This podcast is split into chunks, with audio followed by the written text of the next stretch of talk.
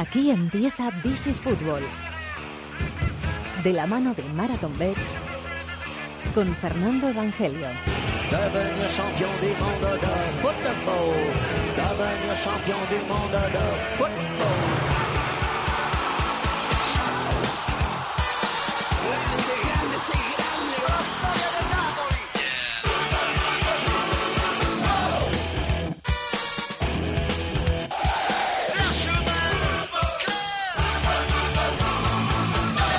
Bienvenidos al Rincón del Fútbol Internacional en la cadena COPE. This is Fútbol capítulo número 335. Se nos está acabando el mes de agosto. Han empezado las ligas ya. Tenemos Premier, tenemos Italia, tenemos Bundesliga con Maldini, tenemos grandes partidos, tenemos grandes futbolistas de los que hablar. Entramos en última semana de previa de Champions, es decir, esta semana es el sorteo de la fase de grupos el próximo jueves a las 6 de la tarde en Mónaco y vamos a saber los grupos de la Champions, así que esto ya está echando a andar.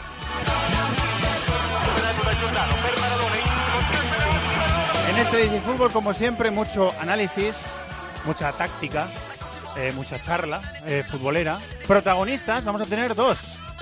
Uno, un futbolista español de la liga inglesa que acaba de empatarle al campeón hace nada, unas horas. Y después un futbolista que es suizo, pero cuyos padres son gallegos y que habla perfectamente español, futbolista de Young Boys, al que vamos a escuchar tras el partido de ida de la previa de la Champions disputado la semana pasada en Berna. Fútbol de Sudamérica, un derby escocés, todo listo. Está Chato en la producción de este programa, está José Colchero en la dirección técnica. David de la Peña ya preparadora. David, muy buenas. Muy buenas, Fer. Aquí arranca el rincón del fútbol internacional en COPE que se llama This is Football.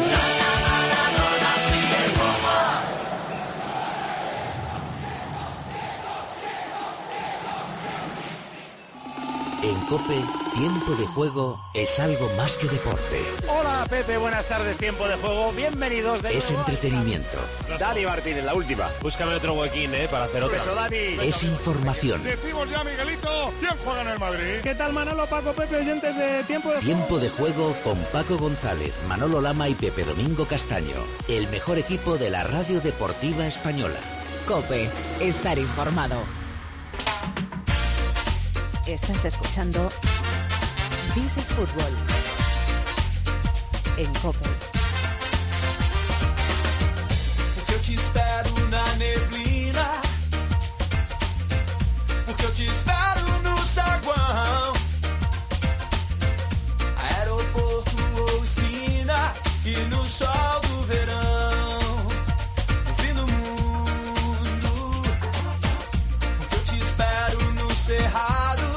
Para comenzar repetimos la idea que os lanzamos la semana pasada para esta temporada en This is Football. Idea que a David de la Peña le gustó mucho. Me encantó, me encantó. Sí, que los eh, oyentes sean los oyentes de este programa, los que al principio de cada programa eh, planteen un tema del que ellos sospechen que o no hemos hablado o no vamos a hablar y les apetezca hablar. Y que algunas veces, no todas, pero algunas veces sean ellos mismos los que nos planteen ese, eh, esa cuestión o ese tema en directo. Meter a la gente siempre es una grandísima idea. Sí, señor. This is Fútbol Cope en Facebook. Tenéis que buscar el grupo ahí. Y ahí estamos. Le dais a me gusta y ponéis lo que queráis en el muro para que lo podamos leer. Y en eh, Twitter, que ya somos más de 13.000, 13.600 estaba la cosa, por ahí un poquito pasada esa cifra, eh, arroba Fútbol Cope. Nos dice Fútbol Adicto 90 eh, que le gustaría que comentáramos después de la Premier lo que han hecho Celtic y Rangers, que hay muchos seguidores de Celtic y Rangers eh, eh, escuchando el programa. Así que le decimos a Fútbol Adicto 90 que escuche este programa, porque vamos a Sí, hablar dos veces hablar. Sí, del Celtic Rangers, del Orfield, que se juega el próximo fin de semana. Eh, Badalonien no le ha gustado. Eh, Badalonien es muy activo en, en el en. Fútbol Cope, en Twitter, en This is Football. Y es un oyente muy habitual. Y nos dice que no le ha gustado lo de quitar la Bundesliga como sección fija. Va a hablar Maldini. eh, ya, dentro de dos minutos. No está mal. Hablar Maldini de, de la Bundesliga. No está mal. Que tampoco está mal. Y nos mandó Víctor Maltrana una foto de la playa en Calpe Oh. que nos dio mucha A mí me dio mucha envidia. ¿Verdad que sí? Sí. Que nos manden fotos de la Sí, playa. sí, sí, Si sí. están disfrutando en la playa Claro los oyentes, claro. pues que manden fotos de la playa. Vamos allá, venga.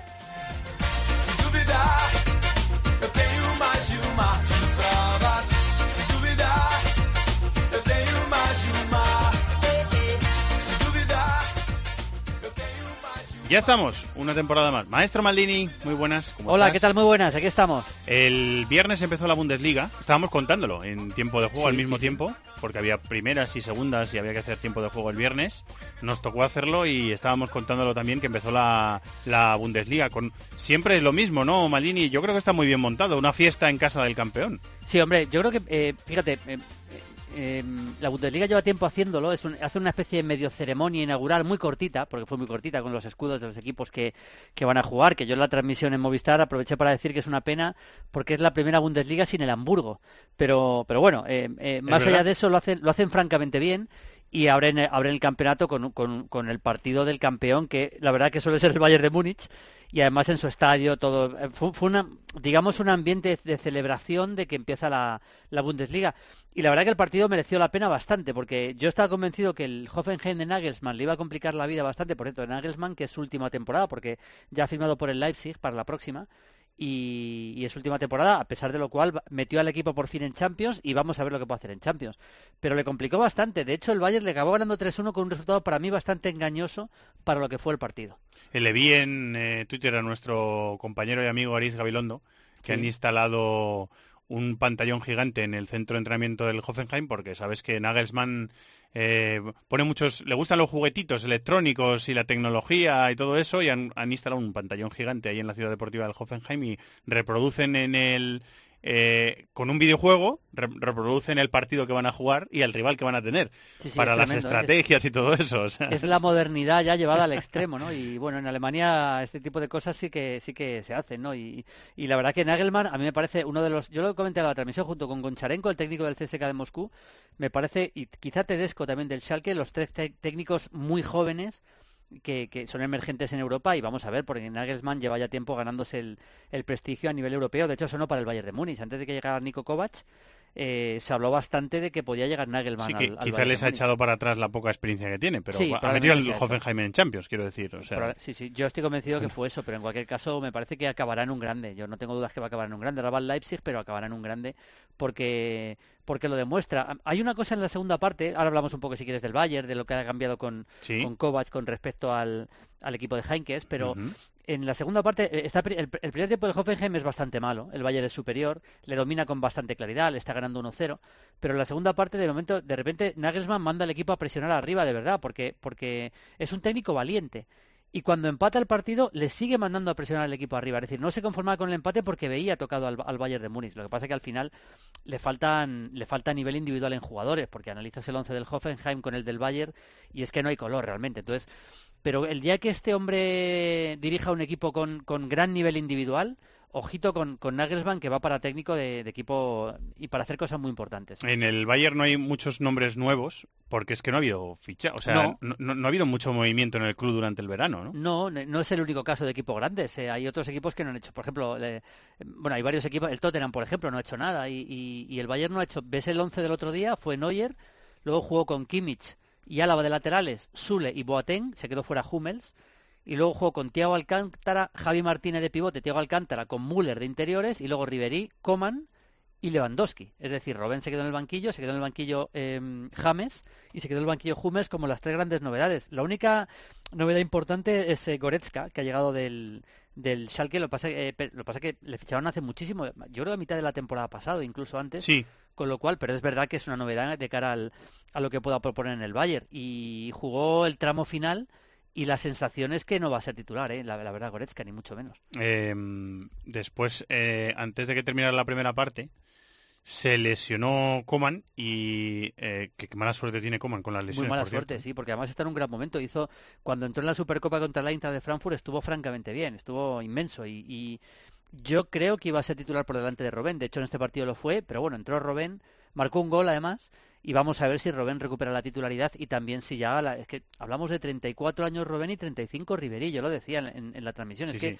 son, es, eh, son dos jugadores para, para la posición en la que juegan, que juegan de prácticamente de extremos los dos, a pierna cambiada, es, es, inevitable que la explosividad que, tiene, que, que, tenían ya no la tengan igual. Y yo creo que son dos jugadores ya muy veteranos para aguantar toda la temporada en esa posición. Eh, Javi Martínez de medio centro, Müller y Thiago de interiores, ¿verdad? Así empezó el Valle. Sí, sí eh, lo de Javi Martínez es interesante porque fue, una, fue un movimiento que hizo nada más llegar eh, Heinkes, aunque yo creo que el, el eh, Sañol, que estuvo interino un partido, sí, dos partidos, le, usó, le, puso... le, usó, un partido Sañol, es verdad, sí. Pero bueno, realmente le consolida en esa posición de pivote, de único pivote además, le consolida Heinkes y parece que que Nico Kovac va a seguir, va a seguir igual porque le puso ahí en, en como único beta. Así que yo le considero titular a, a Jaime Martínez, que fue el que fue sustituido para que entrara Goretzka en, en, esa posición que lógicamente Goretzka a la hora de atacar, de ida y vuelta, de jugador más llegar al área, es mejor que Jaime Martínez.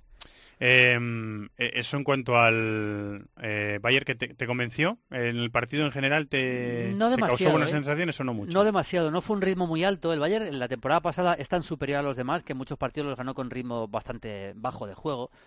Eh, tácticamente tampoco vi ninguna nada, nada especial eh, eh, con Niko Kovac. O sea, Kimmich jugó de lateral, no se metía por dentro para sacar la pelota, como hacía con Guardiola, por ejemplo, como ya no hacía con Heinkes. Y no vi, la verdad que no vi nada especial. Me gustó el partido de Müller, que necesita el Bayern que, que recupere su nivel, su, mejor nivel para esta temporada, sobre todo en Liga de Campeones. Eh, dos o tres desbordes buenos de Ribery, pero tampoco nada especial. No, no, fue un partido especialmente brillante el Bayern de Múnich, francamente. Lo acabó resolviendo en el tramo final, más por nivel individual de jugadores que por que por el por el buen juego colectivo. El otro día hablamos de, de este eh, nuevo Dortmund de Lucian Fabre sí, que, tenemos que hablar sí, sí. que en la copa en la copa estuvo a punto de ser eliminado por una segunda división sí. sí bueno el Bayern también ganó muy al final ¿eh? con a un equipo creo gol de Lewandowski no un gol de Lewandowski muy un al equipo final. de cuarta por cierto, sí Lewandowski que eh, tampoco hizo un gran partido ni mucho menos marcó un gol de penalti pero pero que hizo un tramo final de temporada realmente horrible en Champions muy mal en, en el mundial y necesita recuperar al mejor Lewandowski el Bayern también porque porque yo creo que la liga la va a ganar porque la liga la puede ganar incluso sin sin jugar al 100%, pero pero esa esa Champions que le obsesiona al Bayern, la verdad que sin sin el mejor Lewandowski o el mejor eh, Müller va a ser muy difícil. Otro día hablamos de si este Bayern tiene posibles eh, amenazas en la Bundesliga, que acaba de empezar o no, pero el, sí. el Hoffenheim, el equipo que tenía enfrente, ha hecho muchos cambios. ¿Viste algún cambio en Nagelsmann? No, mira, eh, la verdad que por primera vez en la temporada eh, a Nagelsmann no le, no le, han movido medio equipo, porque la verdad que hacía buenas temporadas y siempre le fichaban varios jugadores, eh, equipos grandes rivales. Esta vez no ha sido tanto. Eh, se ha marchado eh, Ut, un delantero, que, que jugador importante, se ha marchado al Schalke, y luego se ha marchado Nabri, que se ha marchado de la, eh, estaba, es del Bayern, estaba a préstamo y volvió al Bayern, que por cierto no pudo jugar por lesión con el Bayern. Pero, pero el equipo prácticamente es el mismo. Ha llegado Joelinton, un delantero que estaba cedido al Rapid de Viena, un chico que a mí la verdad que no, no, me, no me convence mucho. Es un delantero brasileño digamos que de más fuerza, lo digo en plan, en plan intentando ser positivo, de más fuerza que calidad. Te podría decir un poquito torpón también, la verdad, ¿eh? Con, porque porque me, parece un delantero que no tiene no tiene calidad para, para yo creo para jugar a este nivel, la verdad, me da la sensación, estuvo bastante mal. Jugó con Stalay arriba y bueno, a mí me gusta Caderaves, me parece un buen lateral, me gustó Schultz también en la otra banda, los dos laterales me gustaron, ha llegado Grifo también del Gladbach pero yo creo que le va a costar mucho volver a, a zona Champions al, al, Hoffenheim, a pesar de tener a Nagelsmann. Está ahí Leo Bittencourt, que sí. le entrevistamos cuando era... de Colonia, buen jugador, ¿eh? Sí, ex del Dortmund. Eh. Le entrevistamos eh, hace unos años porque porque es, es brasileño. Es, es, alemán de adopción, lleva muchos años en Alemania, pero es, es brasileño de, de, de, nacimiento y se crió en, en, Brasil sus primeros años de vida. Eh, muy bien, Julio, ¿qué te toca de previa de Champions esta semana? ¿Te toca hacer algún partido? Voy a hacer el, el, partido del PAOK. El, part el, miércoles el PAOK hice Buen el partido, partido de ida ese. y voy a hacer el partido de vuelta PAOK Benfica. Buen que la ese. verdad, después, bueno, eh, lo que el ambiente que va a haber en, en lo que en, se conoce como el estadio se llama La Tumba la tumba es, sí, el, digamos, el estadio Tumbas ¿no? porque porque me, me, explicaron una vez porque el porque el barrio se llama Tumbas uh -huh. eh, el, el, estadio del Pau que es tremendo la, bueno la... el ambiente yo estuve en un partido de Europa League contra el Villarreal y es una de los ambientes más tremendos que yo he vivido y el PAOK está ante un partido histórico porque si se clasifica será la primera vez que juega la Liga de Campeones la fase de grupos y, y, yo creo que el equipo, después de empatar a uno contra el Benfica, tiene mimbres para pensar en qué puede hacer la, la, la, digamos, la proeza entre comillas, porque era no era favorito, pero después de empatar a uno en, en, en, Lisboa, yo creo que va a ser muy complicado, muy, muy complicado para el Benfica. Va a tener que hacer un partido perfecto el Benfica. A mí se me parece, Julio, a, a, lo que pensábamos del Besiktas la temporada pasada, que era un equipo hecho y con sí, buenos sí. jugadores y que podía llegar en la Champions, no te digo a semifinales, pero pasar y, y en la fase de grupos de la Champions competir bien, yo creo que es un equipo Vamos, que lo puede hacer, ¿eh? Si elimina al Benfica, ya te digo yo que en la fase de grupos, con el equipo que tiene el PAOK, en casa va a ser muy complicado ganarle. Y si saca bastantes puntos en casa, tiene opciones reales de meterse en octavos de final. El, pero pre- bueno, el es- presidente de la pistola, Sabides, estará sancionado, ¿no? Me imagino. Eh, claro. Bueno, eh, esto es un poco curioso porque eh, en la... está sancionado, efectivamente está sancionado, pero en el partido que eliminan el Esparta de Moscú en Moscú estuvo. Estuvo porque yo lo vi, con- vi el partido, preparando el partido. Ahí de- estaba el día. hombre, ¿no? Ahí estaba, Estaba, el pues lo vi con mis propios ojos. De hecho, empatan a cero en Moscú, aguantando el 0-0, habían ganado 3-2 en la ida. Y cuando pita al final, lógicamente, se va el- la televisión rusa se va a un plano de él en el palco enloquecido. no, no llevaba ninguna pistola que yo viera, pero estaba enloquecido. eh, lógicamente, su equipo acaba de eliminar al Sparta, que estaba en la siguiente ronda de previa de Champions. Sí. Así que en Moscú estuvo, te lo garantizo. Yo no sé si va a estar en, en, en Salónica, pero imagino que sí. Imagino Bueno. que, que va a estar en Salónica. Está- No estuvo en, o por lo menos no le vimos en Lisboa. Eh, Si está allí, lo, lo veremos. Pues te escuchamos esta semana en la, en la Champions, bien. en Movistar y también en COPE, como, como siempre. Perfecto, perfecto. Un abrazo. Maestro, muchas gracias, un abrazo. Hasta luego. ¡Los de las cuotas! ¡Los de las cuotas! Marathon Bet. Regístrate ya y disfruta de grandes cuotas, además de una amplísima oferta de mercados, promociones, eventos. ¡Los de las cuotas! ¡Los de las cuotas! Marathon Bet. Extraordinario. Mayores de 18 años juega con responsabilidad. Consulte condiciones en marathonbet.es. we're not creative enough, and we're not positive enough. It's coming home. It's coming home.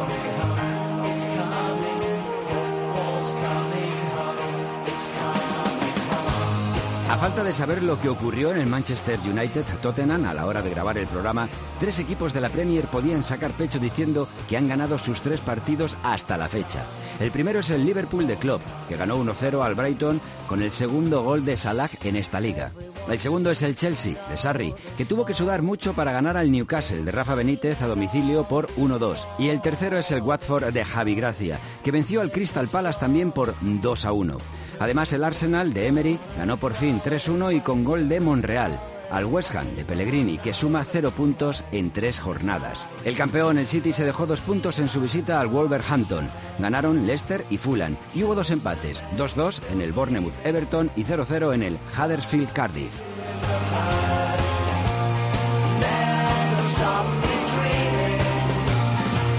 Nos vamos hasta Inglaterra, como cada semana. Dani Gil, compañero, hola. Hola Fernando, ¿qué tal? Muy buenas. Eh, cubriendo la Premier, siguiendo a los equipos.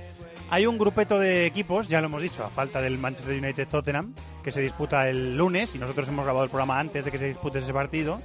Eh, antes de ese encuentro, hay tres equipos en la Premier que han ganado sus tres partidos. Uno es el Liverpool de Klopp, otro es el Chelsea de Sarri, que le costó, pero ganó al Newcastle de Benítez, como ha dicho en la crónica Roberto Pablo. Y el otro es el Watford de Javi Gracia. Eh, Javi Gracia llegó a mitad de la temporada pasada, eh, Dani, al equipo lo, lo mantuvo, lo mantuvo ahí, eh, que ya estuvo bastante bien, y ha empezado muy fuerte, ¿no? Sí, eh, la Premier nos reserva cada año una sorpresa distinta. En 2016 fue el Leicester, en 2017 el Barley y ahora en 2018 parece que lo hace el Watford de Javi Gracia, que como dices eh, lleva tres victorias de forma consecutiva, que ha tenido el mejor arranque de su historia y que es eh, colíder de la liga junto a Liverpool y Chelsea. Se ha convertido eh, por méritos propios en el equipo de moda y evidentemente eh, los medios de comunicación aquí en Inglaterra están señalando la figura, el gran papel de Javi Gracia, del que dicen eh, que es la versión española de Sean Dyche, el entrenador del Barley. Eh, le definen como alguien que se adapta a las necesidades, eh, que es leal a sus jugadores, a los que sabe hasta dónde puede exigirles y que se ha ganado el derecho de continuar en el Watford por bastante más tiempo que sus antecesores, teniendo en cuenta el historial que tiene la familia Pozzo, propietaria del Watford, que desde que llegaron al club en el año 2012 eh, no es que hayan tenido precisamente paciencia, porque en seis años han pasado hasta diez entrenadores, así que Javi eh, Gracia puede estar o puede ser el más longevo en este periodo. Eh, ¿Has visto al Watford de Javi Sí, Gracia? ¿Te, ha sí, toca- sí. te ha tocado verlo en Le- esta sí, primera le, jornada? le he Sí. estado viendo, sí, sí. Eh, bueno, eh, eh, como dice Dani, al final Javi Gracia es un entrenador que se adapta bien a los rivales. Hemos, de hecho, en los últimos años en la Liga Española su Málaga al Barcelona y al Real Madrid le solía poner en bastantes apuros. Era un equipo muy complicado eh, de meterle mano. Y estamos viendo, bueno, en el Watford lo que está haciendo es, de momento, algo bastante básico, que se ve mucho en Inglaterra, que es ese 4-4-2, con dos delanteros, están jugando Dini y André Grey arriba, y lo que sigue, está jugando con dos hombres de banda que, que se meten mucho por dentro, que son Will Hughes y Roberto Pereira. El otro día contra el Crystal Palace estuvo muy bien, y el equipo muy ordenado, y sobre todo el otro día, una segunda parte muy buena, porque el Palace estuvo bien al principio, pero luego el Watford eh, estuvo francamente bien, también modificó el sistema sobre la marcha, quitó un delantero, metió un centrocampista más, midió muy bien los tiempos y desde luego hacer nueve puntos de nueve en una liga como la inglesa con una plantilla como la del Watford es muy meritorio. En la última, Dani, se está hablando de- del técnico español en la, en la Premier, en los medios ingleses, imagino que sí, ha ganado los tres primeros partidos, ya está sobresaliendo, ¿no? Sí, sí, claro, por supuesto. Es eh, uno de los nombres eh, de moda aquí en Inglaterra en estas jornadas. Eh, es un gran logro, pero como dice el propio Javi Gracia, de momento son solo tres pasitos, queda todavía toda la liga por delante, pero sí que es cierto que, que tiene mucho mérito, que el club perdió este verano a un hombre importante como Richarlison, que de momento no ha podido contar ni con Cleverly ni con Gerard Deulofeu, pero a cambio se ha encontrado con un muy buen salto de calidad de Pereira, que en tres jornadas lleva los mismos goles que en todo el año pasado, y bueno, como digo, un grupo que se va adaptando a la idea de Gracia, de, de quien por cierto también eh, me dicen que está mejorando mucho con el inglés, y quieras o no, eso también es, es un factor importante a la hora de transmitir el mensaje a, a la plantilla. Le seguiremos la pista al técnico español en la Premier. Dani, muchísimas gracias, un abrazo. Un abrazo hasta la semana que viene. Hay otro equipo, hay, hay un equipo ascendido, eh, David, que el otro día recibía al Manchester City, al campeón del que yo comentaba el otro día en Twitter, eh, que es un poco una heroicidad empatarle un partido ahora mismo al Manchester City, o por lo menos lo parece, siendo un espectador eh, neutral y externo. Eh, y eso fue capaz el Wolverhampton en uno de hacerlo, empatarle al Manchester City. Sí, sí, bueno, el equipo del uno bien organizado, metido atrás, pero también teniendo salidas de vez en cuando al ataque, con el del Costa muy rápido, el extremo jugó muy bien, el ratito que jugó Adama Traoré lo hizo muy bien, el canterano del Barcelona, en el tramo final. Y, y lo cierto es que, bueno, es verdad que se esperaba que el Manchester City llegase a los 100 puntos y, claro, con eh, esas expectativas, eh, que el empate un recién ascendido, que es verdad que el Wolverhampton, para ser un recién ascendido, creo que tiene muy buena plantilla. Sí, ahora lo un comentamos, doble sí. pivote con Rubén Neves y Joe Moutinho, es raro que lo tenga un recién ascendido, pero en líneas generales hi- hizo un trabajo en lo táctico muy bueno y, y se le puso muy difícil al, al Manchester City. en el campo con un español. Eh, un lateral eh, que ha ido para allá, es propiedad del Atlético de Madrid, pero ha ido para allá esta temporada, va a jugar en el Wolverhampton de Nuno. Jonathan Castro, Johnny. Hola Johnny, muy buenas, ¿cómo estás? Hola, muy buenas tardes. Enhorabuena por el punto, lo primero, ¿eh? que es una, parece, lo, lo repito, parece una heroicidad, ¿eh? Sí, a ver, está, está claro, ¿no? Ahora mismo viendo el equipo que tiene el City, cómo trabajan, cómo, cómo eh, pues mantiene a sus rivales en, en su propio campo, ¿no? Aunque, aunque no quedamos, sabemos que es muy difícil. La verdad que sacar un empate, eh, pues yo creo que, que nos vino muy bien a, a todo el equipo. Un partido contra el City de Guardiola, eh, Johnny, es un ejercicio de resistencia brutal, ¿no? Porque tienes que estar muy organizado, muy concentrado, muy mentalizado. Supongo que los entrenamientos durante la semana irían orientados a eso, ¿no? A resistir. Sí, yo creo que, que tienes que estar eh, con- totalmente concentrado los 100, 100 minutos, no 90. Yo creo que es un equipo que te, que te permite que no que no te eh, que no desconectes un solo segundo del, partido, sino te, te la clava, ¿no? Y, aún así, sin desconectarte, ya te lo puede hacer en cualquier momento, ¿no? Yo creo que el equipo estuvo eh, jugando un partido muy serio desde el principio. Eh, por suerte aguantamos hasta el final, una pena porque nos pusimos por delante, pero, pero sabemos que, que tiene jugadores con mucha calidad que, que hacen un en cualquier momento. Emparejado contigo un hombre como eh, Bernardo Silva, que es más para jugar por dentro, para asociarse. Eh, pasa que uno no se puede confiar, ¿no? Tiene que estar todo el rato pendiente, ir por dentro cuando tenga que ir por dentro, vigilarle, saltar a las marcas cuando no sea él y sea otro, todo el rato pendiente, ¿no?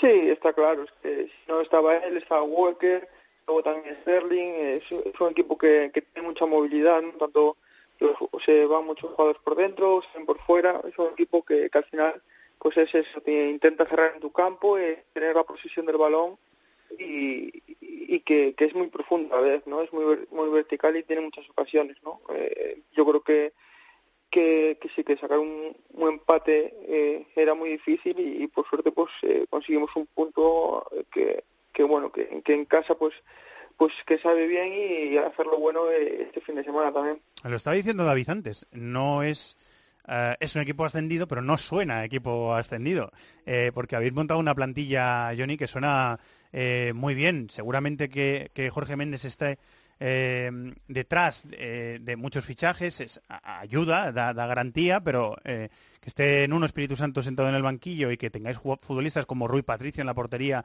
uno de los mejores porteros de Europa para mí, Moutinho, Neve, lo está diciendo David antes, es, es una plantilla que no tampoco suena mucho a recién ascendido, ¿no? Sí, yo creo que que la verdad que lo trabajaron muy bien, ¿no? Este mercado de fichajes, yo creo que, que ya con lo que tenían el año pasado, más lo que lo que metieron este es un equipo que, que muy no muy activo, muy con muchas ganas eh, y yo creo que, que se está viendo también a pues eso eh, un- la gente de arriba que, que nos lo dijo, ¿no? Que quiere un Wolverhampton eh, arriba, que eh, eh, que dé un, un gran paso y eso es lo que nos metieron en la cabeza desde el primer momento, ¿no? Yo creo que, que está claro que hay jugadores eh, de gran categoría, los que nombrabas y, y muchos jugadores más que, que ojalá que, que logremos pues eh, un objetivo muy bonito para, para este club.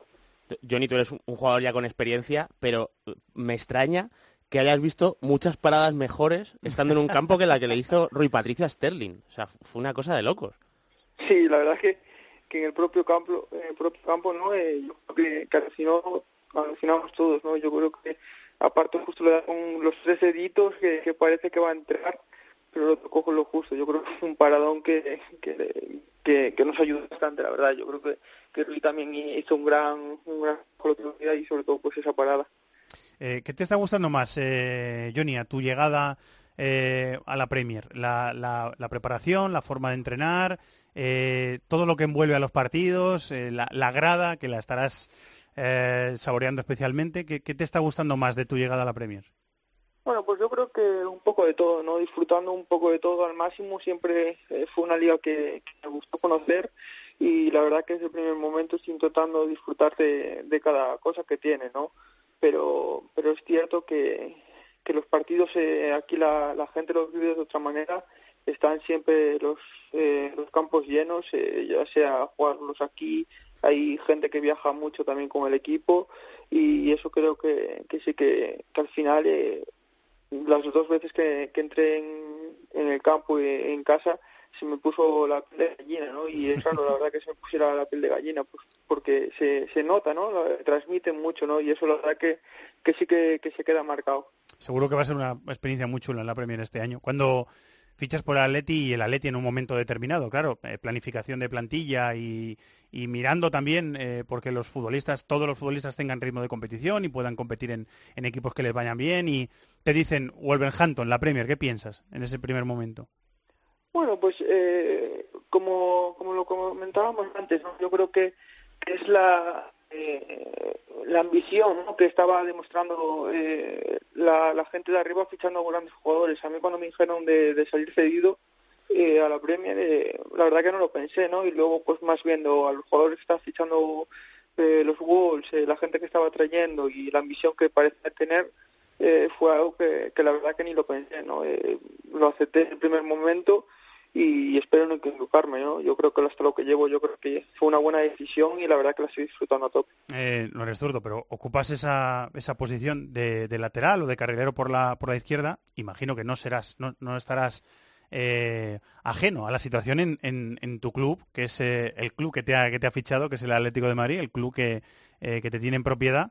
eh, con Lucas haciendo un mundial extraordinario, campeón del mundo con, con Francia y ahora ocupando esa posición, con Felipe Luis eh, llamando un poquito a la salida. No sé cómo estás viviendo esa, esa situación. Si piensas, Johnny, que, que Felipe va a continuar en el club, si sabes algo. No, la verdad que no sé nada, no estoy claramente pues ajeno a todo eso. Es cierto que, que soy jugador de Atlético, pero es cierto tampoco que al final no conozco a más que Saúl, Coque, algunos jugadores claramente que coincidí con ellos y la verdad que estoy ajeno a todo eso, ¿no? Está claro que al final pues cada jugador se busca busca lo mejor para para sí mismo y bueno, pues eso es una decisión de, de Felipe, ¿no? Está claro que Lucas está a un nivel enorme, eh, demostró el año pasado ya en la liga eh, que a pesar de no ser su posición en teoría natural eh, siendo lateral, eh, lateral izquierdo, pero demostró que puede jugar ahí de sobra y, y lo culminó con un gran mundial. Eh, pe- pero has llegado a dudar en algún momento, has pensado, "Joder, a lo mejor eh, estos me llaman y me tengo que volver a, a, a la Leti pensando que voy a jugar este año en la Premier. No, para nada, eh, para nada, en ningún, en ningún momento, ¿no? Aparte el club uh, tampoco se puso en contacto conmigo, entonces no hay eh, para nada, porque supongo que si lo pensarían de alguna manera, supongo que se pondrían en contacto conmigo, no lo harían de un día para otro, ¿no? Entonces yo creo que, que eso no está ahí. Eh, Johnny, eh, ¿Tú eh, has jugado siempre de lateral o como está Hugo Mayo empiezas a jugar de lateral izquierdo por circunstancias? Eh, yo normalmente en el Celta de Vigo, eh, desde pequeño, eh, sí que era lateral derecho, pero ya había jugado tres años en categorías inferiores de lateral izquierdo. Y el primer equipo, es cierto que el primer año mío fue de lateral derecho, pero ya a partir de ese año eh, Luis Enrique me puso en la izquierda y desde año soy, ya casi se me considera lateral izquierdo, ¿no? Sí, bueno, el, el Wolverhampton te ficha, aunque está Rubén Vinagre también, ¿no? Pero te ficha para jugar ahí y tú te sientes ya lateral izquierdo a pesar de ser diestro. Sí, yo la verdad que me siento bastante cómodo en esta posición, la verdad desde que desde que me pusieron ahí y es una posición ya casi natural para mí, que donde donde al final intento siempre dar lo mejor de mí, ¿no? Ahora resulta, Johnny, que Luis Enrique, quien te puso ahí, es el seleccionador de España y que hemos eh, escuchado y hemos leído mucho sobre que Luis Enrique ah, quiere tener una gran lista de jugadores, quiere, quiere mirar y quiere eh, llevar a gente que a lo mejor no ha tenido la oportunidad de ir a la selección y ahora hay mucha gente eh, que estáis jugando fuera y hay mucha gente que estáis jugando al máximo nivel que tenéis la oportunidad de, un po a lo mejor un poquito más cerca, de ir a la selección con Luis Enrique. ¿Lo has pensado o no?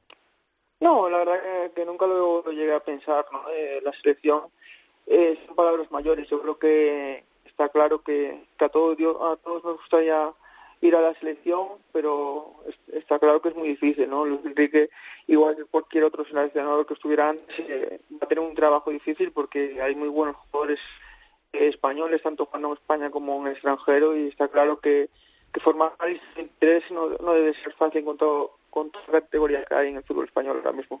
Eh, Johnny, yo te quería preguntar, eh, porque nos interesa mucho lo que pensáis los futbolistas del tema del VAR, que en Inglaterra no está Boli eh, el otro día, aunque yo creo que sin querer, pero acaba marcando con la mano. ¿Tú qué opinas de todo este asunto? A ver, para mí, yo el VAR, siendo sincero, eh, siempre lo he comentado con compañeros y así, y al final para mí le quita el entusiasmo ese que tiene el fútbol, ¿no? Es cierto que a veces pues, puede ayudar, otras veces te puede dar, pero al final mm, yo creo que se para el fútbol demasiado eh, y ya es mucho pues visto con cámara, ¿no? Y yo creo que, que a lo mejor estaría mejor sin el VAR, ¿no? Es cierto, pues al final eso lleva siempre a, a temas de, de periodismo, de hablar fuera sobre si el árbitro se equivocó o no, pero yo creo que, creo que también es la esencia del fútbol, ¿no? Eh, yo creo que sabemos los jugadores que, que siempre un árbitro se puede equivocar, pero que, que está ahí para...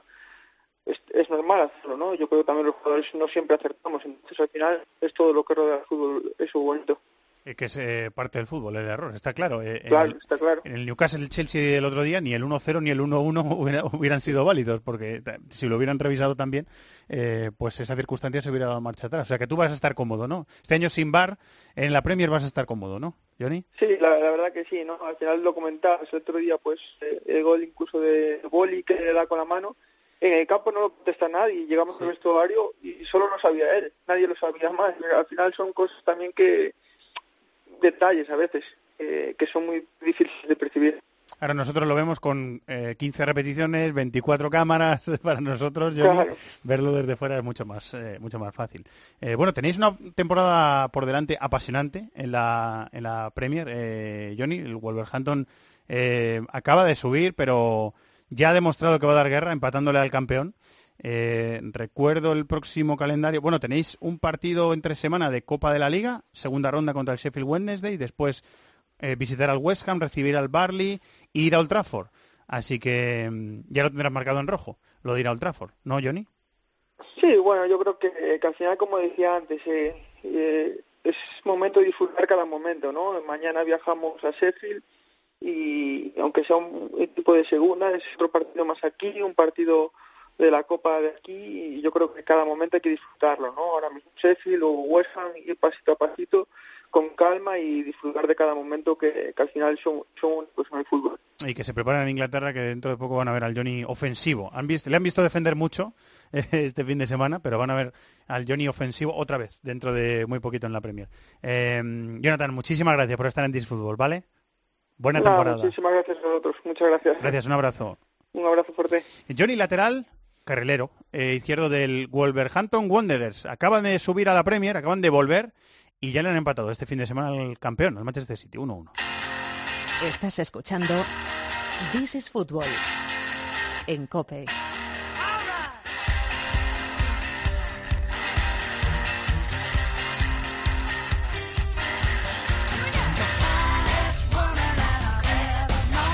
Así que allí nos vamos, hasta Escocia, hasta un fútbol que le gusta siempre visitar y comentar a nuestro querido amigo Tony Padilla. Hola Tony, muy buenas, ¿cómo estás? Hola Fernando, ¿qué tal? ¿Qué tal la, la vida en los- tus periódicos, tus teles, Bein Sports? Bien, muy bien, la verdad es que, que todo bien, o sea que no, no, me, puedo- no me puedo quejar. Te seguimos siguiendo, valga la redundancia. Eh, eh, Tony, llega un derby muy especial el próximo fin de semana, ¿eh? lo acabamos de escuchar, Celtic Rangers, pero con las fuerzas un poquito más igualadas, que es que el año pasado fue dio un poquito de pena también, que estuviera tan Sí. desigualado, ¿no? Y, lleva, muchos años que, que- que está desigualado, ¿no? Recordemos que hace seis temporadas el, el Rangers sufrió esa, esa crisis, econo- crisis económica por culpa de la mala gestión de la directiva, eh, una serie de impagos, unas deudas que no paraban de crecer, provocaron una sentencia judicial que decretó la, la defunción de, de- de la entidad del Rangers como tal, que se tuvo que refundar en, con los símbolos de siempre, heredero de la tradición, pero se refundó en cuarta, jugó un año en cuarta, un año en tercera y dos años en segunda, porque el primer año no, no- subió de segunda a primera, perdió una promoción con Motherwell, así que estuve- estuvimos cuatro años sin, sin vivir el, el derby en liga y desde que ha vuelto, que son dos años, el Rangers se va recuperando poco a poco, pero el Celtic muy superior y estos últimos años hemos, visto hemos visto hasta tres partidos en que el Celtic le mete cinco goles al Rangers, uno incluso en, en el campo del Rangers, en Ibrox, un 1-5, que dolió mucho. Pero este verano, es cierto que, que esto acaba de empezar, hay un poquito la sensación de que, uno, que el Rangers ha acertado con su entrenador, que es Steven Gerrard, mito del Liverpool, que en su primera experiencia como entrenador nivel top ha elegido eh, no ir muy lejos de casa, porque de Liverpool a Glasgow casi son solamente dos horas conduciendo, y le está yendo bastante bien en principio Steven Gerrard, mientras que el Celtic parece que flaquea un poquito. Eliminado en previa de Champions por el AEK Atenas, y el otro día incluso en la previa de Europa League empató en el campo del Suduba, equipo lituano 1-1. Por eso hay un poquito la sensación de que eh, quizás este año el Rangers puede dar el salpazo y evitar que el Celtic gane la, la liga por octava temporada consecutiva. Se ven las caras por primera vez esta temporada en Celtic Park y aunque parezca extraño por lo que estoy diciendo, de que hay más optimismo en el Rangers, en liga está el Celtic por delante. El Celtic suma seis puntos, el Rangers solamente cinco, porque sus dos partidos fuera de casa lo- los ha empatado. Empató en el campo del Aberdeen 1-1 y este fin de semana empató en el campo del Motherwell 3-3. La curiosidad es que los dos partidos que ha empatado le han marcado el gol del empate el equipo de Steven Gerrard en el minuto 90. Pero también es cierto, Fernando, que el- Rangers está muy centrado en la previa de Europa League. Es el tercer turno ya que tiene que jugar. Lo está jugando contra el UFA, este equipo ruso sin demasiada historia. Ganó 1-0 Leiden Ibrox y tiene que ir a defender este resultado a tirar rusas este, este jueves y por eso en parte también eh, el, el Rangers se, deja, se, ha dejado puntos en liga porque está centrado en la previa. ¿no? Este fin de semana, por cierto, empató con el Motherwell en un partido muy caliente porque empató el Motherwell en el minuto 94, en la última jugada, y marcó Peter Harley, que es el, el capitán del que es un tipo bastante polémico, hasta el punto que eh, el año pasado, en las semifinales de Copa, el Motherwell eliminó al Rangers 2 a 0. Y es un partido recordado porque en una, en una acción, en un lance del juego, eh, a, un defensa portugués del Rangers, que ya no está jugando en el Rangers, Javier Cardoso, le rompieron la nariz y acabó con, con todo el rostro ensangrentado. Y esta semana, el capitán del Motherwell, Peter Harley, le preguntaron por, por el recuerdo que tenía de la última vez que había jugado contra el Rangers, en ese triunfo en Copa, y no tuvo mm, ninguna tarea mejor que decir, fue muy divertido ver a Cardoso llorando y sangrando. Eh, es un poco un poco bruto el tipo. Entonces le, le- le exigieron una disculpa, la afición del Rangers lo buchó todo el partido y él marcó el gol del empate en el minuto 94 y lo celebró buscando la afición del Rangers. ¿ah? Y es que en Escocia sabemos que son así, son un poquito, son viscerales, lo viven de esta forma y se nos acerca este Celtic Rangers con el Rangers pese que ha ganado solamente un partido en liga con sensaciones buenas por las buenas actuaciones en, en los turnos previos de Europa League, ha eliminado al Maribor esloveno, por ejemplo. Hay la sensación que Steven Gerrard puede ser buen entrenador, mientras que el Celtic este fin de semana ganó, pero ganó solamente 1-0 contra el Hamilton, sin acabar de jugar bien. Así que vamos a ver si tenemos una emoción este año en el fútbol escocés.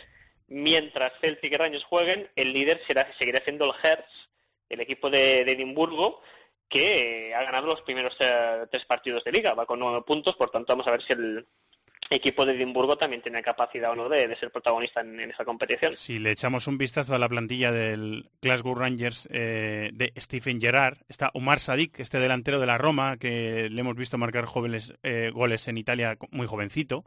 Eh, Kyle Lafferty, el delantero mítico norirlandés. Eh, Scott Arfield, el ex del Barley.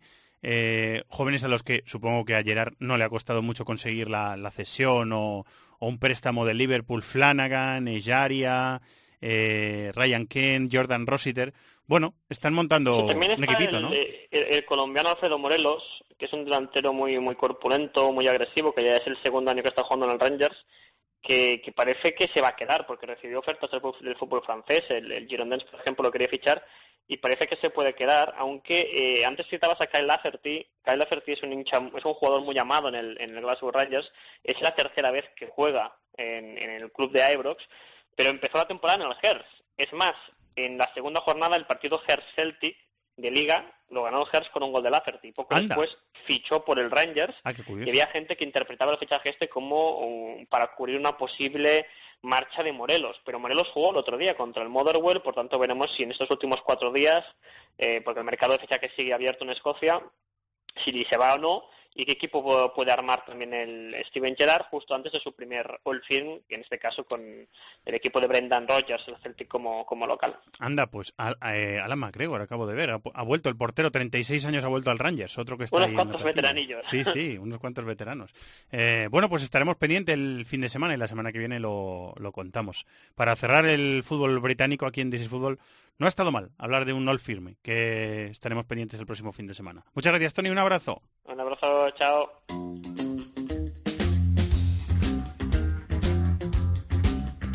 De la mano de Marathon Bet. This is Football.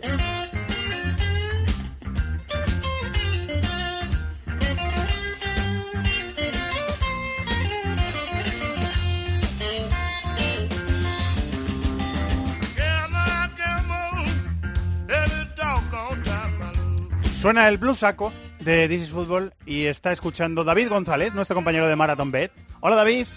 Hola Fernando, ¿qué tal? Hay, hay para apostar esta semana unas cuantas cosas, ¿verdad?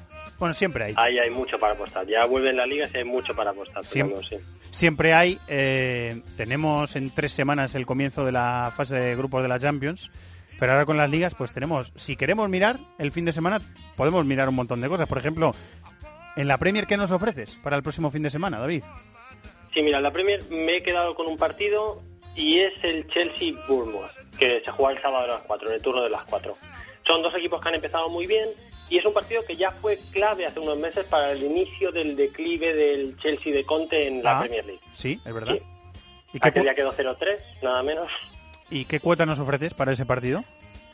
Sí, mira, un empate al descanso y una victoria final del Chelsea se paga a 4,75 euros por euro apostado. O sea, empate al descanso y victoria del de Chelsea al final.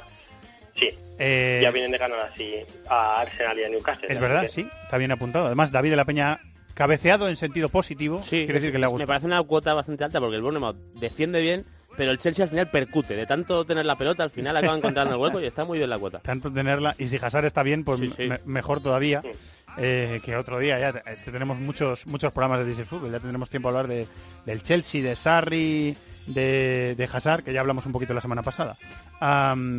Bueno, me querías proponer una del partido del West Ham, una cuota del partido del West Ham, ¿no?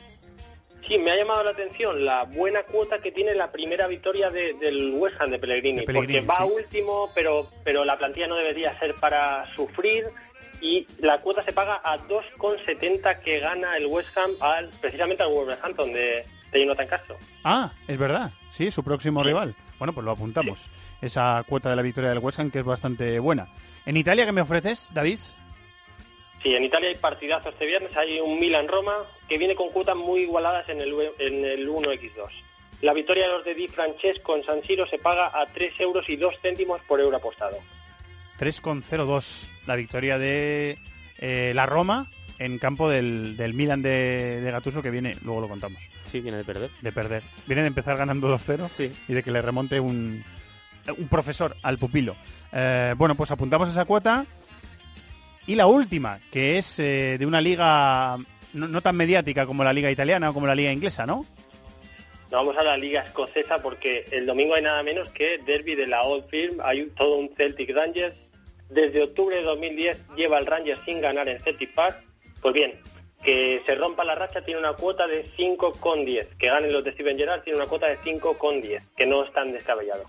Eh, muy bien, pues nos ha comentado antes eh, Padilla este partido, nos lo ha presentado Tony Padilla y es el All Firm del que vamos a estar pendientes el próximo fin de semana del Glasgow Rangers de Stephen Gerrard. A ver si da la sorpresa y los que hayan apostado pues se llevan esa cuota. Muy bien, pues eh, luego hacemos nuestra combinada y nos seguimos escuchando. Muchas gracias David, un abrazo. Venga, un abrazo. Los amigos de Marathon Bet, que ya sabéis que las cuotas están sujetas a cambios, que es para mayores de 18 años, eh, que hay que jugar con responsabilidad y que podéis consultar condiciones en marathonbet.es.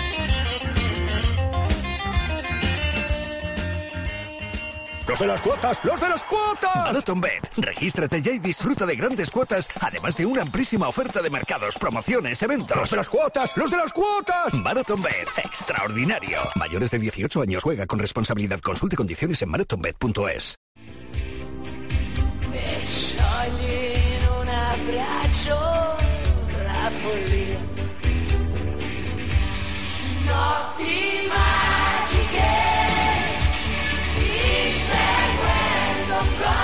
segunda tampoco pudo llegar el gol.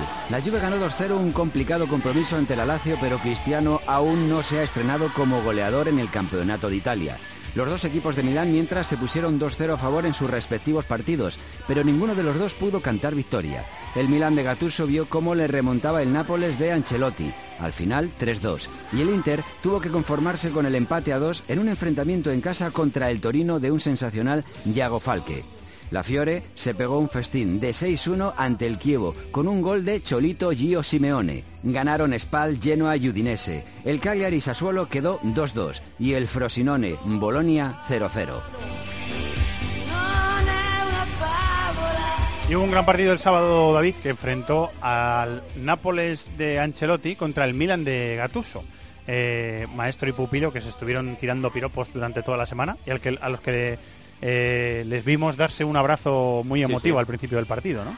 Sí, bueno, eh, al final Gatuso fue una pieza fundamental de, de uno de los Milan más exitosos, uno de los más evidentemente, porque no se puede acercar a lo que hizo Saki, pero uno de los más exitosos eh, de su historia y Gatuso fue muy importante. Es verdad que era un equipo que tenía mucha calidad, pero Gatuso ahí hacía Alguien un tenía que compensarla, tremendo. ¿no? Sí, sí, calidad. un trabajo tremendo.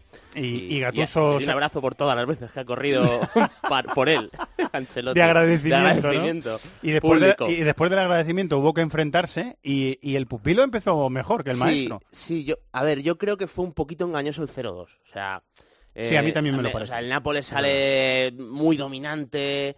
eh, al final, el, el 0-1 del Milán es que es un golazo. O sea, es que es, eh, es una acción que te tiene que salir eh, al milímetro, ¿no? Con ese balón cruzado de Suso sobre Borini, la dejada de Borini y luego la volea de Buenaventura, eh, que es tremenda.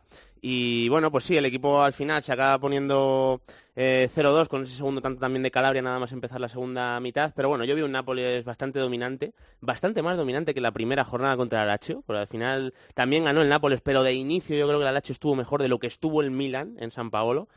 Y sobre todo lo que deja el, eh, este arranque de campeonato en el Nápoles son un par de detalles que yo creo que marcan un cambio con respecto a lo que hizo Mauricio Sarri. La primera, que yo creo que hay que esperar a ver cuando Mertens esté rodado, porque al final yo creo que el Mundial también ha podido influir, vamos a verlo. o sea, Está bien apuntado eso, sí. eh, pero lo cierto es que lleva dos partidos Mertens, dos partidos suplentes, eh, con Milic de delantero centro, el 4-3-3 de Ancelotti sí lo mantiene. A lo mejor sospechando que, que en este arranque también quiere un 9, una figura más definida delantero centro, a lo mejor. Sí, a lo mejor, ¿eh? No lo eh, sé. eh, yo insisto, creo que hay que esperar por lo menos dos o tres semanas que Mertens esté de verdad físicamente, que le vean bien, para saber de verdad qué va a hacer Ancelotti con Mertens. A mí me resulta casi imposible, no hay nada imposible, pero casi imposible que Mertens no sea una pieza fundamental para Ancelotti. O sea, me parece muy complicado que eh, al final... A mí me- a mí me extraña A mí me, sorprende- también. me sorprendería mucho.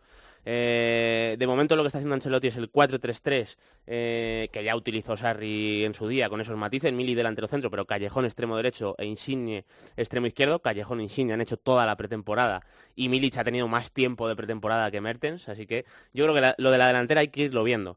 Luego, en el segundo tiempo, es cierto que ya con exigencia en el marcador, vimos un 4-4-2 y compartieron la delantera Milic y Mertens que además es una delantera muy complementaria, ¿eh? O sea, son Milic es un jugador que va muy bien a los espacios, que es fuerte físicamente, que sabe caer a bandas, y Mertens también tiene mucha movilidad, tanto en los apoyos, pero también sabe acabar en Eh, Eso- zona de finalización. ese cambio fue con 1-2 y acabó remontando. Con 1-2 y acabó remontando 3-2. Y, y es una delantera que, bueno, eh, quizás piensa Ancelotti en ese plan como primera alternativa. Eh, es verdad que a mí me da la sensación de que si hace eso, en el banquillo se queda con eh, menos opciones, porque si Milic o Mertens están ¿Y en se el banquillo... descompensa un poquito el equipo en lo defensivo o tú crees que Eh, Vamos a verlo. O sea, yo creo que un doble pivote Alan Diaguará, Fabián Diaguará te puede funcionar perfectamente. Además, Callejón es un jugador que Fabián de trabaja- momento inédito, De estaba- momento no ha jugado. Ha tenido problemas físicos también. eso te iba a decir, que estaba lesionado este fin de semana. El primer partido sí que es verdad que no jugó ni un minuto. Pero este fin de semana ha estado con problemas. eh, y es verdad que si resta un centrocampista a la alineación va a tener menos opciones. Él es del Betis, eso es así. De momento, la segunda decisión que está llamando la atención para mí es que Hamsik está siendo Jorginho. A mí, a mí Está también, a mí también sí, me, me llama la eh, atención.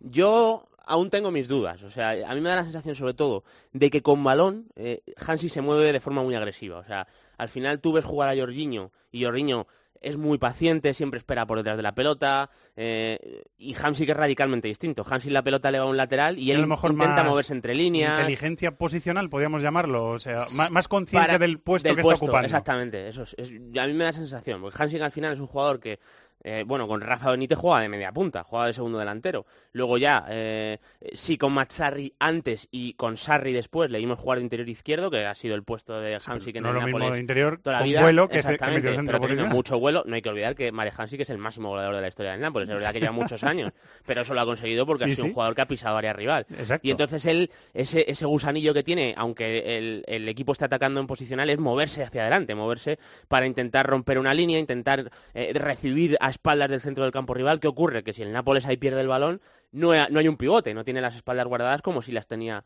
con Jorginho. Entonces, esa es la principal duda que me, que me queda. Pero es verdad que luego es un jugador que, que bueno, tiene mm, eh, tensión en sus pases, que eso está bien para jugar ahí, para encontrar jugadores en líneas posteriores. Es un jugador que además está, yo creo que interpretando bien el no arriesgar la pelota. Eh, llevan dos partidos, 90% de acierto en el pase en los dos partidos. Sí. Que no he revisado todo lo que hizo jugando de interior, pero eh, seguramente sea un poco menor el porcentaje. O sea, él yo creo que está pasando la pelota de una forma distinta.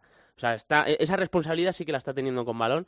Lo que pasa que luego también físicamente es un jugador que ya va un poquito en cuesta abajo, entonces a mí me deja ciertas dudas también de que él defensivamente en un contragolpe rival él pueda frenarlos jugando de, de ancla, ¿no? Así que vamos a ver si eso lo sigue manteniendo o no Ancelotti. Si decidiera cambiar el sistema y que Mertens y Milic acabasen siendo doble punta, igual el sacrificado puede acabar siendo Hansi. Lo que pasa es que Hansi que es un jugador con muchísima más jerarquía en el Nápoles, Sí, claro. es interesante ¿eh? ver lo que va a hacer el Ancelotti en las próximas jornadas. Se marchó eh, Pepe Reina, que estaba en el banquillo, del banquillo, Milan sí, sí. en este Yo enfrentamiento. creo que saludó hasta el utillero del juvenil del Nápoles. Es normal, una persona súper querida allí. se notó Con mucha muchísimo. ascendencia allí y muy, muy querida, sí, se nota, desde luego. Y, y ha ocupado su puesto Espina. ¿Qué tal Ospina en el arranque de, de temporada en, en el Nápoles? Yo creo que eh, todavía no lo hemos podido ver mucho. Sea, ayer es que el Milan hace dos goles eh, atacando poco. Eh, y, luego ya, desde luego, desde que de Calabria hace el 0-2, el, el Nápoles, el Milan, perdón, prácticamente no, no pasa la divisoria.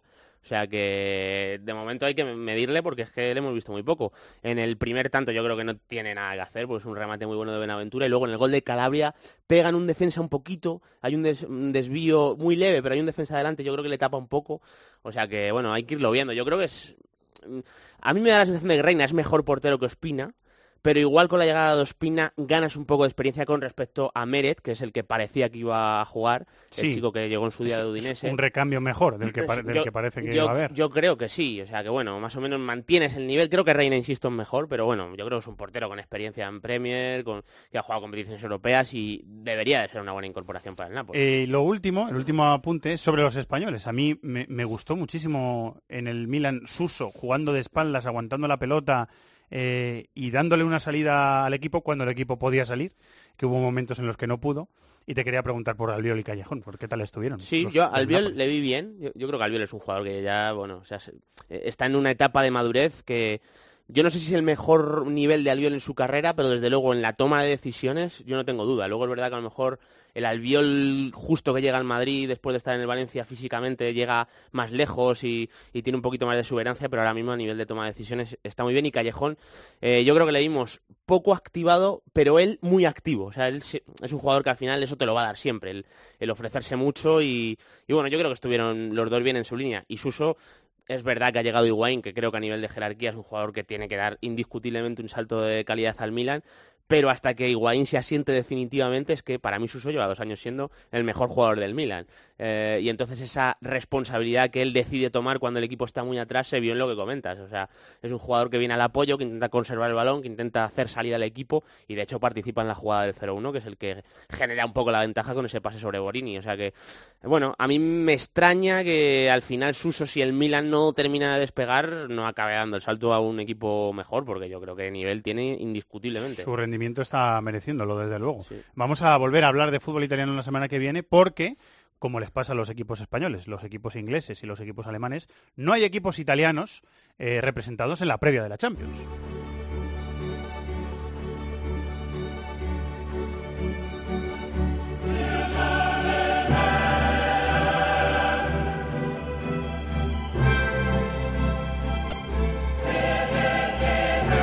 Lo que vamos a hacer Cibercafé, tertulia en este This is Fútbol, aunque será eh, un poquito breve, pero hay que prepararnos para la antesala del sorteo de la fase de grupos de la Champions, que es el jueves a las 6 de la tarde en directo en Cope, como siempre en Mónaco.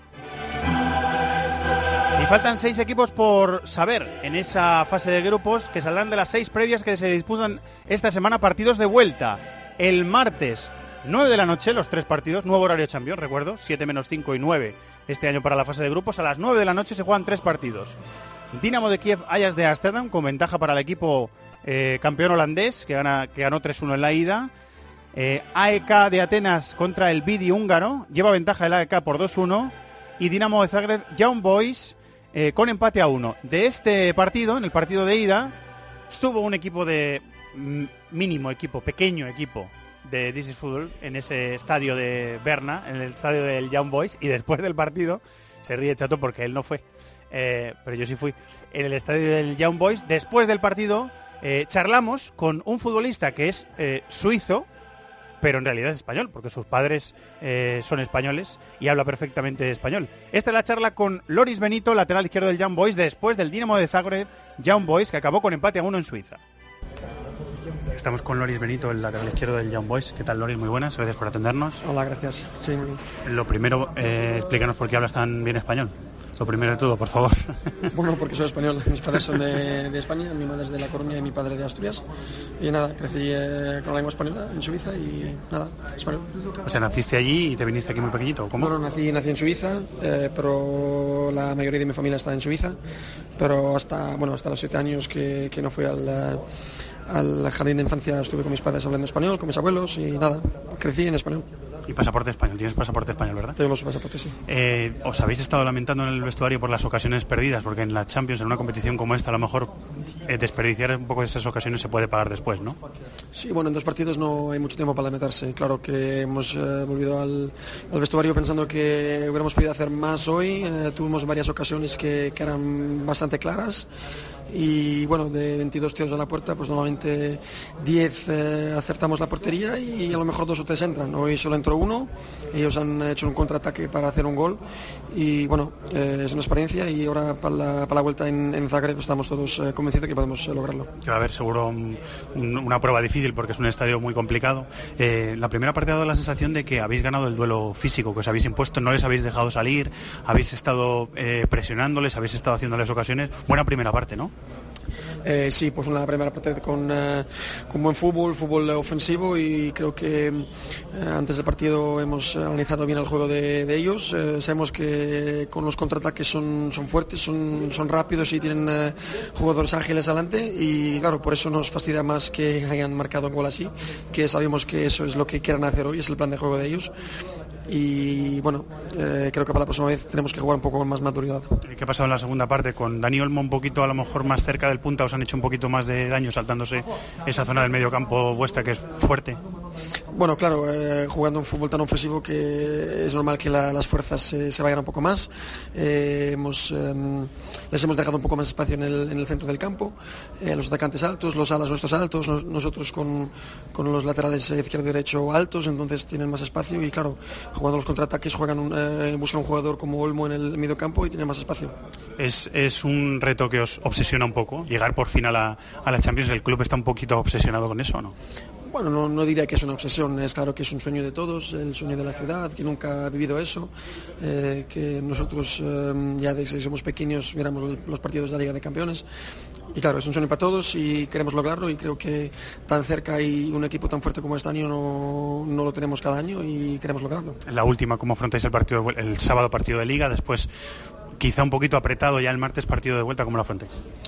Eh, yo, bueno, yo creo que el, eh, que el equipo técnico encuentra el, el mejor equipo para hacer un buen partido este fin de semana contra el Samax, que es un partido muy importante para nosotros, que la liga para nosotros es muy importante.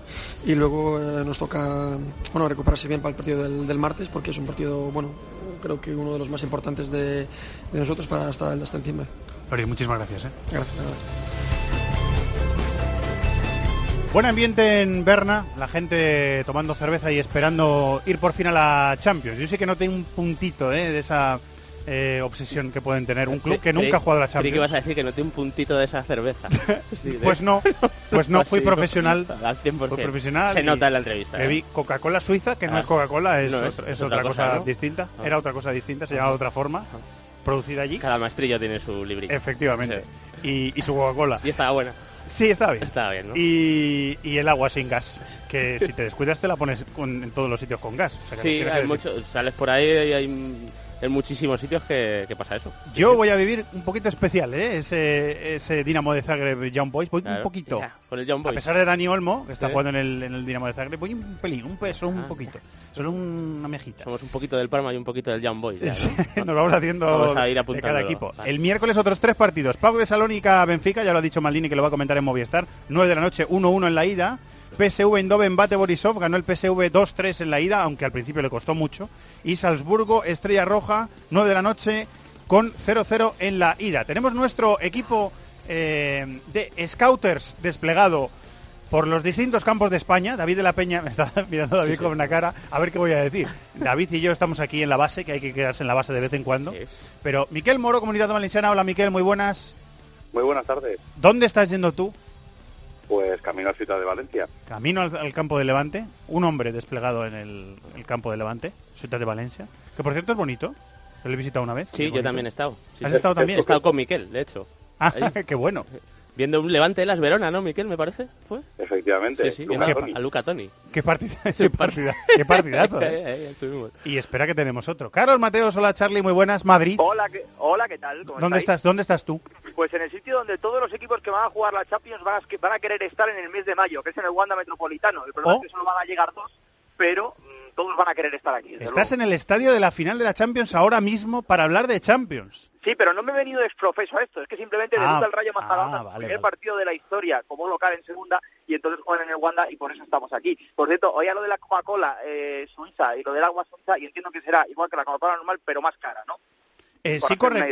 Bueno, no lo, no lo sabemos porque tuvieron la gentileza, el Young Boys tiene la gentileza de ponerte tu, tu buffet de comida pequeñito y tus bebidas para que puedas hacer qué trabajo. maravilla. Ahora entendemos lo de que eres del Young Boys. Tenías Los, macar- callado, ¿eh? los macarrones estaban buenos, los macarrones estaban buenos, eso hay que reconocerlo. Eh, bueno, compañeros, pues la Champions, la fase de grupos se sortea el jueves, insisto, eh, a las 6 de la tarde. Eh, lo daremos en directo en Copa y faltan seis previas. ¿Qué detalles queréis ver de, de estas previas de martes y de miércoles? ¿Qué equipos esperáis que estén? ¿Qué equipos os sorprendería que estuvieran? Lo que me queráis decir. Bueno, a mí me gustó mucho el Ajax.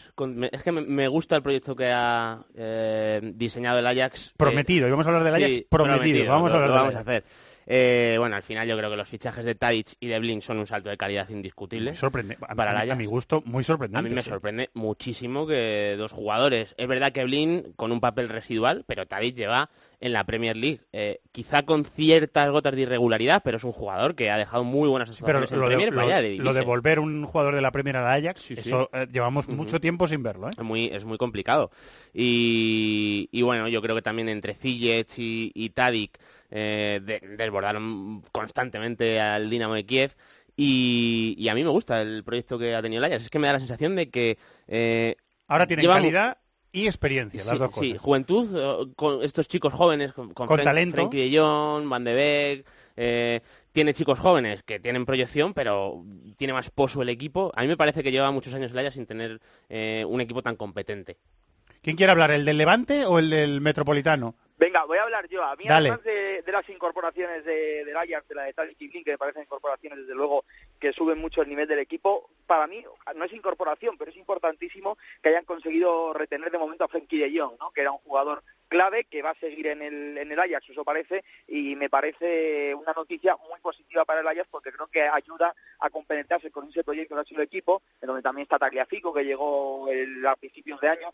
Yo creo que es un, un proyecto interesante que debería entrar en la, en la Liga de Campeones. Y hablando un poco de otras eliminatorias, ahora nos centraremos en, en las demás, pero a mí me gustaría ver, me preguntabas a quién me gustaría ver, pues me gustaría ver al Pau de Salónica en la, en la Liga de Campeones. No tengo nada contra el Benfica, pero es verdad que a mí me encanta cuando un equipo que nunca ha estado puede estar en la Liga de Campeones. Creo que el PAOK tiene esa oportunidad, no lo tiene fácil después del 1-1, pero bueno, también depende de sí mismo y en casa, ¿no? Eh, el Benfica que, que tuvo innumerables ocasiones para ganar el partido, que no fue capaz, vamos, aunque lo intentó muchísimo, sobre todo en ocasiones de Pizzi que tuvo Pereira, eh, muy buen partido del, del portero griego, pero pero bueno, tienen esa opción, ¿no? Además es un PAOK un poco random, le entrena el hijo de Luchescu, lo cual también le da un toque un toque especial Es y a mí y a mí me gustaría el Benfica eh, que va a llegar a, a este partido un poco con un equipo parecido al que tenía en en la ida y que está esperando a ver, esto ya pues es eh, información también de fichajes, a ver qué pasa con Gabriel, ¿no? El jugador del Leganés, eh, parece que está casi hecho, pero no termina de cerrarse del todo y lo normal es que se haga, no mucho tardar, pero todavía sigue sin, sin llegar y creo que sería un jugador que reforzaría bastante el centro del campo. Le comentaba antes a Maldini que a mí el, eh, este PAOK, eh, habiéndole visto mm, unas cuantas veces, tampoco le he visto muchísimo, pero habiéndole visto unas cuantas veces, me recuerda al Besiktas de la temporada pasada, ese equipo eh, con jugadores buenos, con experiencia, eh, con pozo de equipo que tú le ves organizado y bien trabajado y dices, este equipo puede competir en la Champions si es que llega. Sí, se han cargado, se han cargado al Basilea, al Spartak de Moscú y han empatado en campo del Benfica. Eh, Sí, es cierto bien, que yo creo que el Besiktas tenía eh, la temporada pasada un puntito más de nivel, porque al final los jugadores como Pepe, Cuaresma, etcétera, etcétera, suben un poco el nivel, pero lo que está dando la sensación el PAOK es que está bien organizado y que hay algunos jugadores que están llamando la atención. Pelkas está haciendo una fase previa de la Champions brutal, ¿eh? el mediapunta griego, y guarda el egipcio, que hizo muy buen mundial. Eh, el otro día marcó y también tuvo muy, Guarda, buen- sí. muy buenos minutos. Buen futbolista, Sí. buen futbolista ese. ¿El que está llegando a Riols quiere decir algo? No, también por, por seguir repasando eliminatorias, ¿Mm? eh, una de fútbol moderno contra fútbol añejo, que es ese Salzburgo Estrella Roja, que en la ida quedaron empate, un partido muy cerrado, con pocas ocasiones, y que mm, lamentablemente creo que ahí el Estrella Roja perdió una oportunidad de, de bueno de tomar algo de ventaja, porque luego ir a Austria eh, con un equipo que, que bueno que ya vimos el año pasado que no lo hizo nada mal en, en Europa League y que seguramente dé ese paso o esa motivación para, para meterse en fase de grupos. Decía yo, eh, Miquel, que el Young Boys está, yo les notaba un, con un puntito, eh, a lo mejor es más ilusión ¿eh? que obsesión de, de meterse en la Champions por fin. El Salzburgo, lo comentábamos el otro día, lleva con la nueva dirección, con, con Red Bull, mm, que llevan 10, 12 años intentando meterse en la Champions y no se han podido meter Lo comentaba nunca. Jonathan Soriano, lo hemos hablado con él un par de veces eh, y lo ha dicho muchas veces, que, que él tiene ese, o se quedó con ese gusanillo de poder jugar la Liga de Campeones. Es Y que lo es muy siguen- difícil. lo siguen buscando, ¿eh? Sí. Yo creo que ahora es, es, eh, Charlie tienen, es una buena oportunidad. Empatar contra el Estrella Roja fuera de casa es una buena oportunidad. Sí, pero hay un dato curioso, está bien porque se van a enfrentar dos rachas, ¿no? Lo de lo del Salzburgo, que lleva sin perder como local en partido oficial desde el, y esto es un, un dato bastante llamativo, 27 de noviembre del 2016. No pierden un partido co- oficial como, como locales, además llevan siete victorias seguidas. Pero es que el Estrella Roja eh, no pierde como visitante en partido oficial desde el 21 de febrero, con lo cual eh, va a estar bien. Yo creo que es una buena oportunidad para el Si, Salzburgo. si empatan pasa de Estrella Roja, o sea que... que- Pasa para el Estrella Roja, o sea que, pero bueno, y empatan con dos goles, digo, podrían- ¿eh? y los dos podrían mantener su racha, pero pero es verdad que yo creo que es una oportunidad de oro para el Salzburgo, además ya con un proyecto asentado que viene de hacer lo que hizo la temporada pasada en la Europa League, yo creo que sería aunque evidentemente es una eliminatoria complicada, eh, llega igualada y demás, sería imperdonable, pocas oportunidades mejores que esta va a tener el Salzburgo para estar en la Liga de Campeones. Estuve viendo un ratito al, eh, eh, PSV Eindhoven am, y, y al principio les costó un montón, ¿eh? Es verdad que luego resolvieron la papeleta porque tienen más calidad, el bate estaba bien Es organizado. que el Bate es un equipo que normalmente en Europa siempre se organiza bien. o sea, Estaba bien y- trabajado, pero con poca Y en calidad. su casa siempre da algún susto, ¿eh? Sí, sí. O sea, No, la- Lo hemos visto en los últimos años, ganar al Bayern y además ganarle bien. La primera media hora, la primera media hora del, del Bate Borisov, a mí me gustó mucho contra el contra el PSV, Yo el no vi- PSV de, de Van Bommel, Sí, recuerdo. no, no vi el partido, pero he visto un par de partidos del PSV en este arranque de temporada. Está jugando Van Bommel eh, con Hendrix y Rosario de doble pivote y a mí me parece que se queda el Así equipo jugó bastante rígido. O sea, eh, yo lo que he visto, mm, no sé cómo estuvo Gastón Pereiro, creo que hizo gol. Pero lo, Sí, a mí la De sensa- penalti. la y de penalti, pues mira, la sensación que me ha dado eh, es que se le activa muy poquito, parece muy poco el Uruguay. Yo creo que el medio el doble pivote es un poco tosco, les cuesta girar. Hendrik me parece un buen jugador en lo defensivo, ayuda mucho, pero y Rosario es un jugador de un perfil similar, ¿eh? o sea que yo creo Pues- que igual redunda. Pues fue David tal cual, porque el, el Bate se, se organizaba con un equipo muy junto en 4-5-1, muy, muy, muy junto, Sí, muy compacto. y, y- y mucha gente detrás de la pelota, y, a, y a Pereiro, salvo que bajara a recibir, no, No. le llegaban prácticamente Yo- balones. vamos a ver si esa dupla se mantiene todo el año, porque yo lo que he visto no, no me ha gustado mucho. Pero sigue teniendo ese factor diferencial que es, que es Lozano, ¿no? Que además viene pues después motivado después de ese mundial, marcó el otro día y yo creo que eso le da le da bastante al PSV independientemente de que de que sí no tiene la fluidez que podía tener otras otras temporadas en ese centro del campo, pero bueno, al final es un jugador diferencial y también retenerle creo que es una buena noticia para el PSV y para la liga holandesa, que yo creo que a nivel de individual, de técnica individual, de calidad individual va a ganar un poquito este año. ¿Querías añadir algo, Miguel? No, que fijaos que es lo que me comentaba al principio, que la visita a Borisov siempre es complicada, quizás Van Bommel quisiera, que quería protegerse un poco y no llegar con un resultado muy negativo al que remontar en, después en Eindhoven. Eh, Por quizá- cierto, mar- marcó un viejo conocido de la Liga Española, Alexander Zell, Ah, es metió verdad. su golito aprove- aprovechando un rechazo en la frontal del área. Es verdad, el ex más, del, más años que la tos. del Barça ¿no? y O sea, del Arsenal, No, que, pues que David lo ves y está igual, ¿eh? Sí, pero ¿cuántos años tiene Flep? Flep tiene que Es- tener tendrá 37 36, años, o- 38 Muy, muy viejo tranquilamente. conocido, ¿no? Es, es suplente, ¿eh? O sea, el otro día fue suplente y Aunque entró en la segunda parte y se retiró la temporada pasada también en el Esparta. 37 tiene. 37 Flep. Tre- 37 años, sí. Y Rosicky por ahí tenía el año pasado. Eh, y el último apunte que lo, que lo digo yo es que mm, eh, después de una época bastante oscura y violenta del fútbol griego, podíamos tener a dos equipos griegos Sí. metidos en la fase de grupos de la Champions. Que la ECA lleva ventaja con el Vidi húngaro, así Sí. que vamos a ver si vemos y a sería en- eh, realmente extraño que además no fuese ninguno de ellos el Olympiacos. O sea, Sí, es verdad. o sea, es Ni, muy- ni, ni el Panathinaikos, que es verdad Sí. que el Panathinaikos está ahora Sí, el Panathinaikos, lo que pasa es que yo creo que lleva más años como fuera de Sí, no, no, concurso, entre comillas, Al- ¿no? al Pero- Panathinaikos le hemos visto en Champions, Sí, pero es verdad que el que ha tiempo, dominado el fútbol griego de forma incontestable ha sido Olympiacos Sí. y serían dos y ninguno sería él. Es verdad que sería llamativo. Sí, Lo cierto es que el Benfica es bastante mejor. ¿eh? Como dijo Charlie Pizzi, falló cuatro o cinco ocasiones al principio increíbles. O sea que yo creo creo que lo lógico es que pase el Benfica. Bueno, el jueves vamos a saber eh, los 32 equipos que están en fase de grupo de la Champions y la competición, como siempre. La vamos a seguir an- analizando en This is Football, eh, como se merece, que es con toda la atención posible. Que disfrutéis de los partidos, sendos partidos. Gracias, Charlie. Bueno, vaya estadio se va a ver, vaya estadio se va a jugar la final de la Champions. ¿eh? Yo creo que Es bonito, ¿eh? viendo- Sí, yo había estado, pero lo estoy viendo ahora eh, un poco, bueno, pues con ese con un equipo con ilusión, además como es el, el Rayo Majadahonda que está, pues que va a debutar en segunda, la gente que va llegando y la verdad es que es un pedazo de escenario y yo creo que todo el mundo va a querer estar aquí en, en mayo y con razón para intentar levantar esa, esa liga de campeones. Haz fotos y disfrútalo. Gracias, compañero. Gracias a vosotros, un abrazo. Disfruta del partido y a ser posible, solo a ser posible que gane tu Levante. Eh, Miquel, muchas gracias. Muchas gracias a vosotros. Vamos a apostar.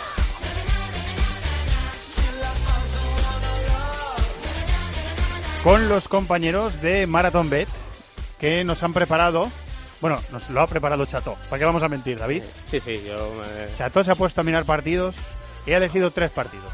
El Watford Tottenham, el Parma Juve, Watford Tottenham de la Premier, el Parma Juve de la Liga Italiana y el Nîmes PSG de la. Nîmes ¿Te lo- pronuncia-. ¿Se pronuncia así o es Sí, postureo? Sí, creo que es- Es eh, a ver, postureo. Ah, era postureo. es postureo, pero creo que se pronuncia Sí, sí, así. o sea, yo- las dos cosas, las dos cosas son, ambas cosas son ciertas. Qué chato que me miras con esa cara. Que ya le preguntaré a Len cómo se dice. Eh, pregúntaselo. Que él seguro que lo sabe. Pregúntaselo. Dile que te mande un, un audio de Un WhatsApp audio de voz. cuando puedas y lo ponemos en el programa. Pero yo creo que se dice NIM. NIM. Pero que estire la I.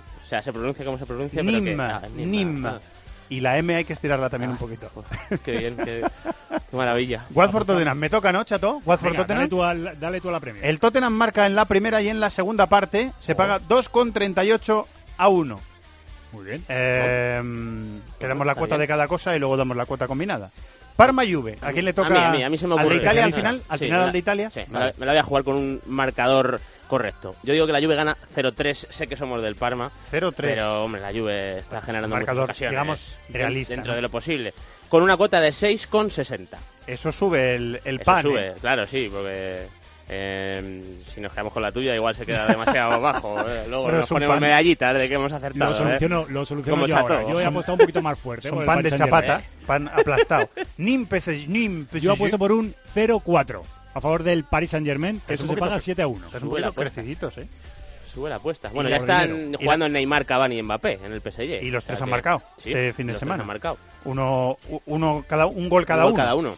Eh, Con Marquinhos de medio centro. Ya hablaremos del PSG. pero Marquinhos de medio centro. En, sí, en un ¿Cuántas 3-4-3. cosas, ¿no? eh? Se Sí. nos van ocurriendo, Sí, se sí, nos van sí, aquí la sección de Francia en un momento. Esa combinada de tres resultados, ¿a cuánto se paga? Chato, ¿lo tienes tú o lo doy yo? Eh, lo tienes tú ahí, bien apuntado. 15 con 98, 16 a 1, casi, casi 16 a 1. Así que solo nos queda apostar. Solo nos queda eso. Ya la suerte está echada. Cuotas sujetas a cambios para mayores de 18 años. Hay que jugar porque hay que hacerlo con responsabilidad y podéis consultar, como siempre, las condiciones en marathonbet.es. ¡Los de las cuotas! ¡Los de las cuotas! Marathon Bet. Regístrate ya y disfruta de grandes cuotas, además de una amplísima oferta de mercados, promociones, eventos. ¡Los de las cuotas! ¡Los de las cuotas! Marathon Bet. Extraordinario. Mayores de 18 años juega con responsabilidad. Consulte condiciones en marathonbet.es.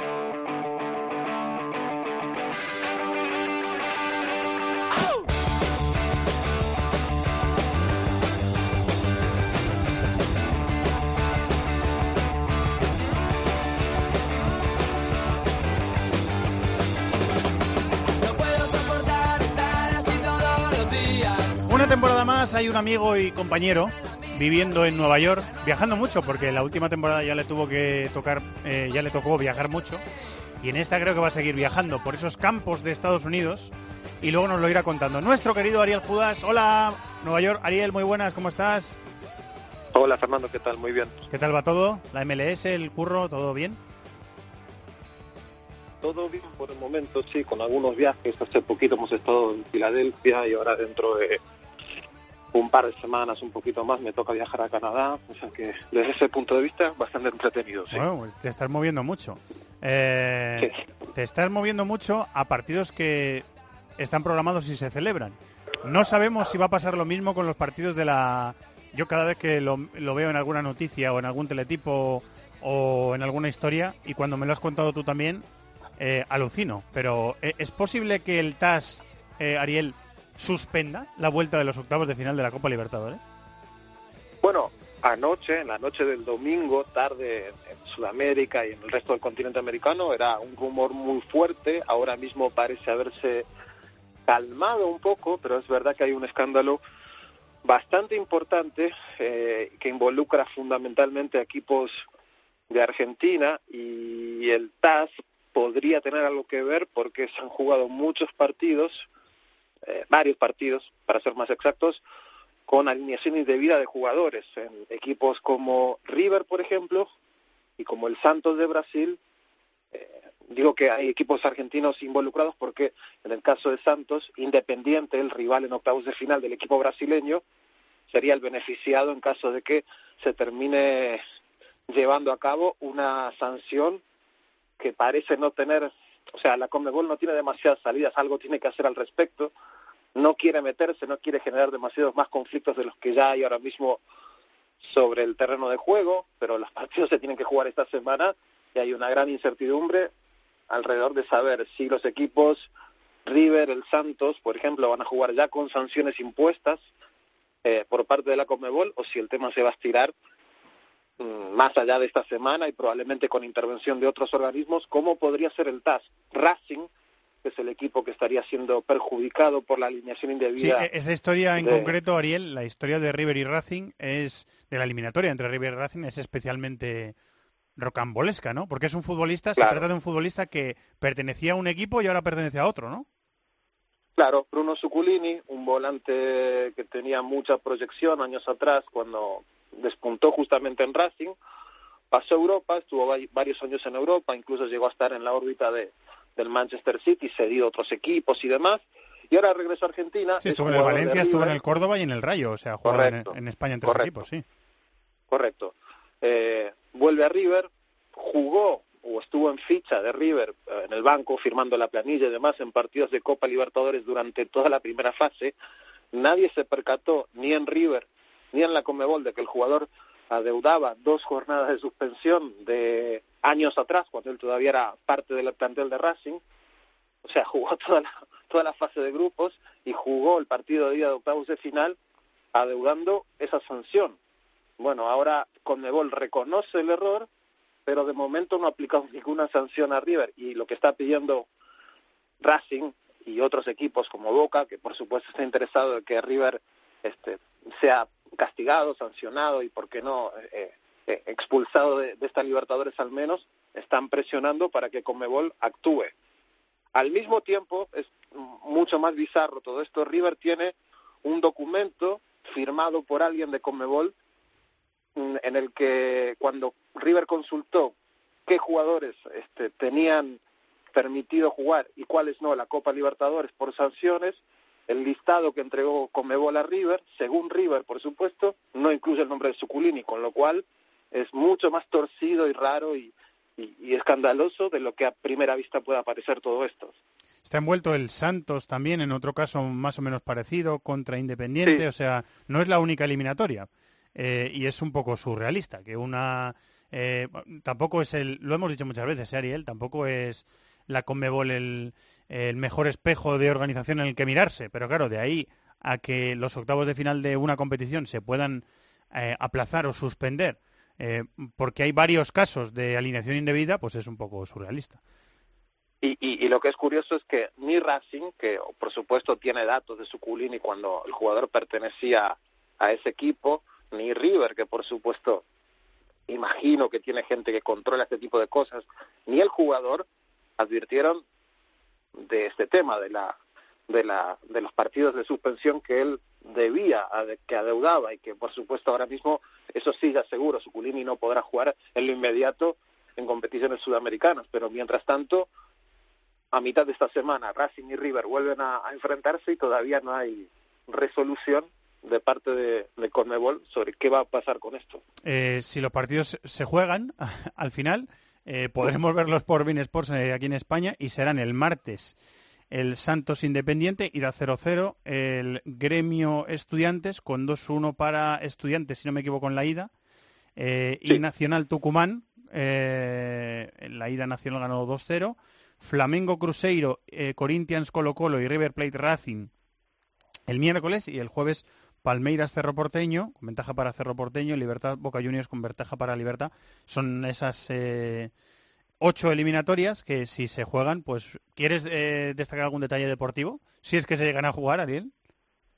Eh, bueno, si es que se llega a jugar, el River Racing es un partido muy interesante, especialmente por el hecho de que River, desde que se reanudó la temporada de fútbol en Argentina, después del Mundial, obviamente, está pasando por un momento en el que le cuesta muchísimo hacer goles y al contrario, Racing ha sumado buenas piezas y está en un momento bastante alto, está jugando bastante bien Racing, con lo cual eh, a esa situación futbolística se le suma todo el morbo agregado de todo esto que ha pasado en los últimos días y horas y, creo que desde el punto de vista de- del fútbol podríamos ver quizás este una un, un- un momento importante para Racing, tal vez derrotando a River en, en- la cancha, algo que no ocurre demasiado frecuentemente. Son dos equipos grandes del fútbol argentino, pero no es de los de los rivales más sencillos para Racing históricamente el equipo de River. Vamos a ver qué ocurre. Luego, por supuesto, hay muchos otros enfrentamientos atractivos, ver qué pasa con Boca, ese Corinthians Colo Colo, una serie que está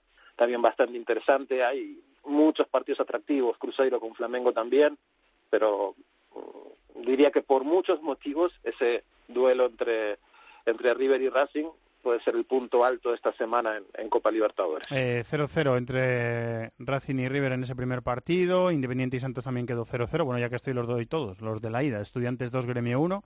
Flamengo 0, Cruzeiro 2. Boca 2, Libertad 0. Colo Colo 1, Corinthians 0. Eh, Cerro Porteño 0, Palmeiras 2. Los dos de Borja, el delantero. Y Atlético Tucumán 2, Nacional de Colombia 0. Esos son los resultados de la ida. Veremos qué pasa en los partidos de la vuelta. En Estados Unidos hemos tenido en la MLS un derby eh, de, Nueva York, ¿no, Ariel, este fin de semana? Sí, a mitad de semana se jugó el eh, New York City contra Red Bulls, igualaron uno a uno un partido que New York City, el equipo de David Villa terminó jugando con nueve futbolistas por expulsión de dos jugadores, un partido bastante emotivo en ese sentido. Eh, ha sido el partido que abrió lo que aquí llaman la, la semana de rivalidad, con lo cual hemos tenido varios clásicos en la MLS en los últimos días. No ha sido una semana esas donde el fútbol vistoso ha destacado, por un motivo u otro los partidos no, no han sido demasiado buenos, pero sí que han sido bastante emotivos y dentro de esa semana de, de partidos de rivalidad quiero destacar lo que está haciendo, porque no, no ha concluido la tarea, el, el venezolano Joseph Martínez, jugador del Atlanta United de Tata Martino, eh, lleva jugados 26 partidos este año, ha marcado el viernes por la noche su gol número 28, tiene ocho partidos más por delante, con lo cual puede ampliar mucho más su cifra. De por sí ya lo que ha hecho el viernes constituye récord en la historia de la MLS. Nunca nadie antes había marcado 28 goles en una temporada regular y puede terminar fácilmente con 32, 33, 34 goles este año, con lo cual sería una marca muy, muy difícil de superar. Habitualmente los goleadores de cada temporada en MLS están alrededor de los 25 goles, 23, 24, 25. Llevarlo esto a más de 30 sería un hito muy importante para él, que es pieza fundamental del equipo de Martino, gran candidato a ser el, el mejor jugador del año en la liga, junto con Almirón, probablemente su, su compañero también en Atlanta United. Estaremos eh, pendientes del venezolano, el ex del Torino, que lo hemos visto competir en la Liga Italiana. La semana que viene hay más. Muchas gracias, Ariel. Un abrazo. Un abrazo. Gracias, Fernando. Chao. Señor productor de este programa, señor Chato. ¿Cuánto tiempo, señor ¿Cuánto director, don? Fernando? Hola, hola de nuevo, que ya te he saludado un par Hola. de veces. Aquí estamos. Y además, de verdad que te he saludado un par de veces. Eh, ¿Tienes música y también tienes eh, tu agenda? Sí, tengo por supuesto primero la canción. Hoy he cogido una veraniega, otra veraniega, estoy todavía en modo verano. No esperábamos menos de ti. Ya lo sé, ya lo sé. Y lo dices un poquito con No, no, tono- no, que me, tono- me encanta en esta época del año escuchar tu repertorio. Ha de- dicho un de poquito con y- retintín, Que no, Sí. que no, que lo digo. eh. Tengo música de aquí a octubre del sigo echando, 2019. sigo echando de menos a nuestro hombre fetiche. Ya, ya, yo estoy, estoy- esperándole antes de que empiece a llover y el mal tiempo. Estoy guardando, estoy guardando. Yo de momento voy a tirar hoy por un clásico, cantante clásico, la canción, ¿no? La canción es de este verano y podemos escucharla cuando Cata quiera. Esto la he bailado segurísimo. Sabes que no nos conviene que la gente sepa lo que ambos tenemos. ¿Te suena? Que comemos de una fruta Sí, esto es Shakira. Shakira. lo Pero pensé que ibas a meter otra cosa. Es que he cambiado. ¡Anda! último Nos momento. engaña con el guion ahí Sí, para sí, He, he cambiado el guion. Shakira y Maluma. Clandestino. Que ya habían cantado antes juntos, ¿no? Seguro. Maluma canta con todo el mundo. Que sí, habían cantado juntos. Que sí, que sí, que digo No me, acuerdo, verdad. no me acuerdo del tema en concreto. Pero bueno, esta canción me gusta mucho. Así que esta es la que me va a acompañar en la agenda de esta semana. Pues procede cuando quieras, compañero. Te cuento que jornada cuarta de la Premier que se abre con un Leicester-Liverpool el sábado a la una y media. Además, Chelsea-Bournemouth a las 4, Manchester City-Newcastle a las seis y media. Y además el domingo a las dos y media Cardiff-Arsenal, Barley, Manchester United y Watford-Tottenham a las 5 de la tarde. En el calcio, tercera jornada, partidazo el viernes a las ocho y media, Milán-Roma, el sábado a las 6, Bolonia-Inter de Milán y a las ocho y media Parma-Juve. El domingo a las ocho y media hay seis partidos, destaca sobre todo el Sampdoria-Nápoles. Bundesliga, jornada número 2, el viernes a las ocho y media, Hannover-Borussia Dortmund. El sábado a las seis y media, Stuttgart-Bayern de Múnich. El domingo a las tres y media destaca el Leipzig-Fortuna-Düsseldorf. Y en Francia, jornada 4 que se abre con un Olympique de Lyon-Niza, viernes a las 9 menos cuarto, sábado a las 5, Nimes-Paris Saint-Germain y el domingo destaca a las 9 de la noche el Mónaco-Olympique de Marsella. Y por último te destaco el domingo a la 1, Celtic Rangers. Sí, señores. Siempre hay que destacar. Del ese que hemos hablado también en This is Football y que vamos a estar pendientes porque es un partido chulo. Eh, derby de Glasgow. Muy bien, Chato, muchas gracias. Adiós. Y mi Muchas gracias, David. Hasta la semana que viene. Un abrazo a todos, chao. Y gracias a nuestro querido Víctor Catalina, también a Colchero, que los dos han estado en la dirección técnica de este programa. 3 de la tarde, de lunes a viernes, Munilla y Corro, Deportes Cope, en la tarde. 8 y media, ahora que está Manolo Lama de vacaciones, Charlie Saez, eh, comandando Deportes Cope en la linterna. Todos los tiempos de juego de lunes, sábado por la mañana, domingo y viernes. eh, con Santi Duque porque Eri está todavía en la vuelta y por supuesto sábados y domingos con Paco González, Pepe Domingo Castaño, Manolo Lama y todo el equipo. Y a las once y media de la noche, cada noche, Juanma Castaño en el partidazo de Cope. Y la mayor oferta de podcast de la radio española en COPE, programas deportivos que ya están arrancando también y no deportivos. Muchas gracias a todos por estar ahí. Hasta la semana que viene. Adiós.